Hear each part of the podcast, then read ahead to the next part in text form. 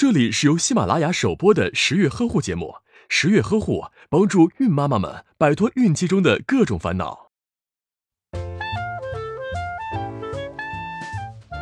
十月怀胎顺利生下宝宝后，却遇到了难事，宝宝嗷嗷待哺，自己有奶却挤不出来，只能给孩子喝奶粉。遇到这种情况的妈妈不但着急，而且越是着急越是没奶喂宝宝。发生这种情况该怎么办呢？乳汁淤积是哺乳期因一个腺液的乳汁排出不畅，致使乳汁在乳内积存而成。临床上主要表现是乳内肿块、乳房胀痛等，常被误诊为乳腺肿瘤。那么，造成乳汁淤积的原因是什么呢？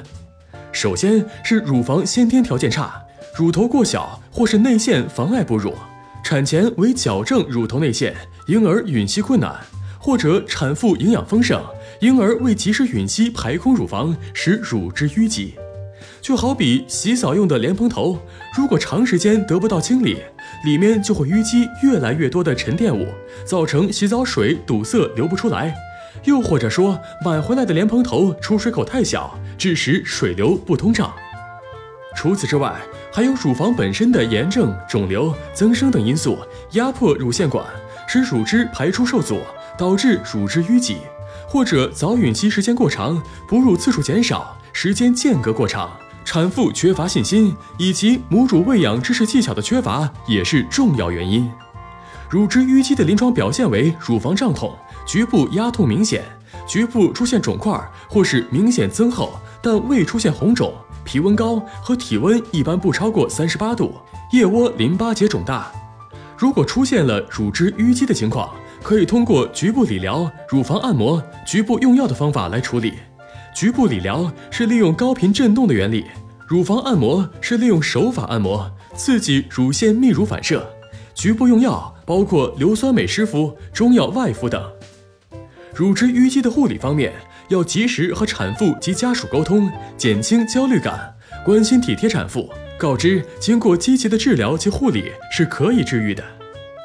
产后乳腺管未通或是乳块淤积的时候，应指导产妇正确饮食，要限制高热量、高蛋白以及浓汤类饮食的摄入，尤其是即食下奶食品，应选择清淡易消化且富有营养的食物，增加蔬菜水果的摄入。日常生活中着装应宽松，佩戴产后乳罩，将两侧乳房托起，以减轻肿大乳房下垂感引起的疼痛。每次哺乳后，应及时吸空乳汁，纠正乳头内陷。每天挤捏提拉乳头，有利于婴儿吮吸。另外，要定时测量体温、脉搏，严密监控体温变化，观察局部红、肿、热、痛的程度。若体温超过三十八度五，局部炎性反应明显，产妇应立即停止哺乳并就医。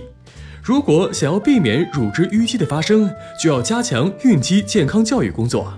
向孕妇及家属讲解母乳喂养的好处，增强母乳喂养的信心，还要每日进行乳房的清洁工作，并正确实施三早，即早接触、早吸吮、早开奶。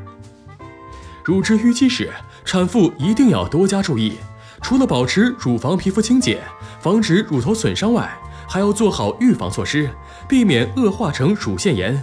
而且，通过乳汁淤积按摩手法。也可以很好的帮助产妇减轻乳汁淤积的情况哦。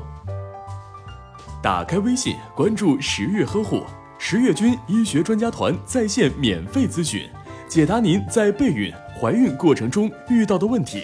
快扫描下方二维码吧。